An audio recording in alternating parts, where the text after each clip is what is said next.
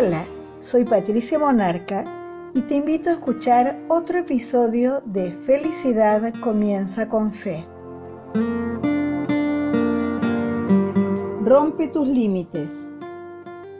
En este episodio reflexionamos en torno a Marcos 2, 23 al 28, para comprender cuáles limitaciones debemos romper para acercarnos a la abundancia que nos ofrece Jesús.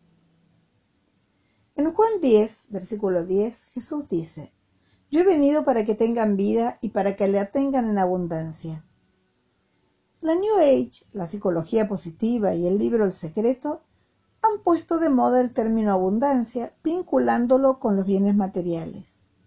Sin embargo, en griego la palabra abundante significa más allá de la medida, más, más de lo que uno esperaría o anticiparía.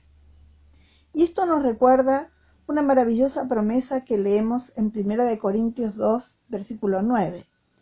Cosas que ojo no vio, ni oído yo, ni han subido en corazón de hombre, son las que Dios ha preparado para los que le aman.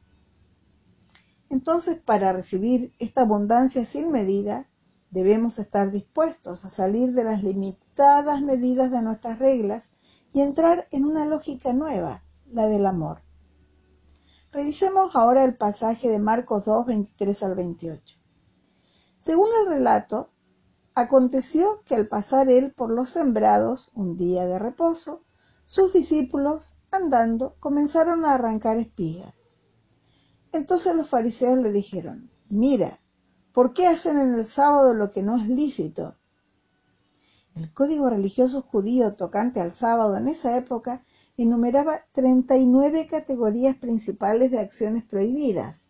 Sembrar, arar, cosechar, trillar, aventar, limpiar, moler, tamizar, amasar, hornear.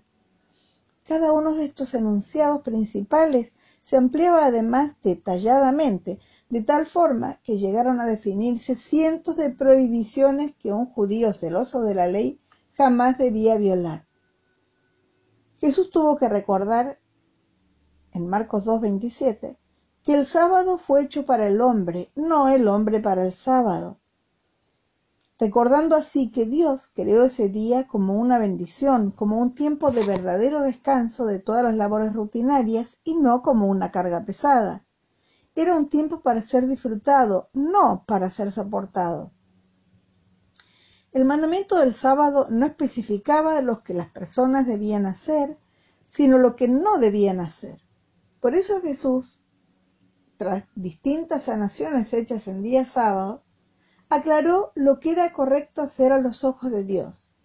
Es lícito, según la ley de Dios, hacer el bien en los sábados. Jesús destacó el hecho de que el sábado representa un tiempo de liberación, de desatar ligaduras, para ayudarnos a comprender cómo Dios quería que guardáramos las reglas. Porque no basta con no matar, no mentir, no robar. No alcanza con no hacer lo incorrecto. Estamos llamados a hacer el bien.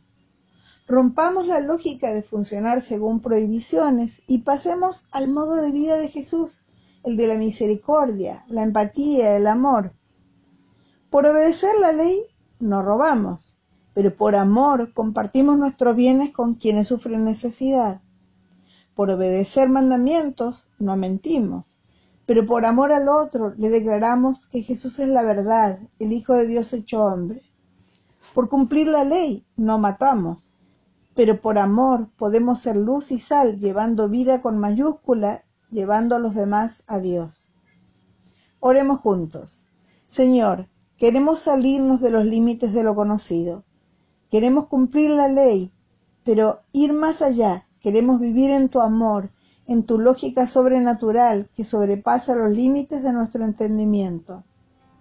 En el nombre de Jesús. Amén. Quiero invitarte ahora a que visites mi sitio www.felicidadcomienzaconfe.com, donde puedes leer todos los episodios de podcast y también dejar sugerencias de temas o dejar comentarios acerca de los mismos. Y recuerda que felicidad comienza con fe.